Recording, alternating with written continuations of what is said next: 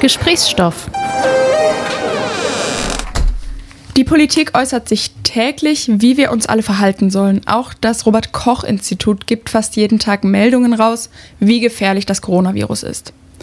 Statistisch gesehen sind wir, die 20 bis 29-Jährigen, die Bevölkerungsgruppe, die am häufigsten mit dem Coronavirus infiziert ist.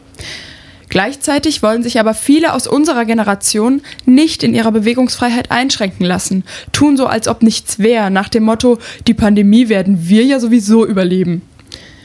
Wir haben uns CouchFM-Redakteur Florenz ans Telefon geholt, der sich über all diese Fragen so seine Gedanken gemacht hat. Hallo Florenz. Hallo. Florenz, sind wir jungen Leute denn verantwortungslos? Ja, das Gefühl, das könnte man kriegen, wenn man sich so die aktuelle Berichterstattung anschaut. Die Jungen verbreiten das Virus, an dem die Alten sterben. So ungefähr lautet die Message, die man dort in den letzten Tagen vernehmen konnte.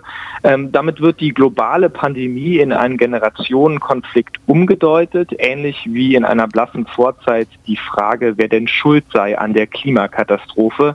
Nur sind es jetzt eben die Jungen, die mit ihrem Hedonismus und ihrer Ignoranz oder wie Spiegeljournalist Markus Felden Kirchen ausdrückte, ihrer freiwilligen Verantwortungslosigkeit die Älteren in Gefahr bringen.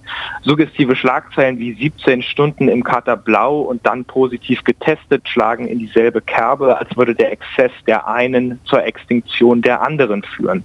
Wer solche Pauschalurteile fällt, vergisst, dass es auch unter den jungen Risikopatientinnen gibt, die genauso wütend sind über die Blasiertheit einiger ihrer Altersgenossen. Und er vergisst, dass es nicht zuletzt die Jungen sind, die ihre Hilfe anbieten beim Einkaufen in der Nachbarschaft etc. Es kann aber auch eigentlich nicht darum gehen, aufzurechnen, wer wie stark von dieser Krise betroffen ist oder Ältere gegen Jüngere auszuspielen. Direkt oder indirekt wird es uns alle treffen und darum kommt es auch auf kollektiv verantwortungsbewusstes Handeln an. Schuldzuweisungen, egal in welche Richtung, helfen da wenig. Sie bestärken nur den Eindruck, den ich insgesamt vom medialen Corona-Diskurs habe, den Eindruck nämlich, dass die Stunde der Moralapostel geschlagen hat und die der Besserwisser und dass eine deutsche Blockwart-Mentalität zutage tritt, von der ich eigentlich gehofft hatte, sie wäre vom Erdboden verschwunden. Podcasterin Sarah Hassan hat es in einem Tweet auf den Punkt gebracht, das Unheimlichste an dieser Situation, schreibt sie, sei die Lust am Autoritären. Und ich denke, es liegt jetzt an uns, ob wir Verantwortung übernehmen oder sie uns aus der Hand nehmen lassen.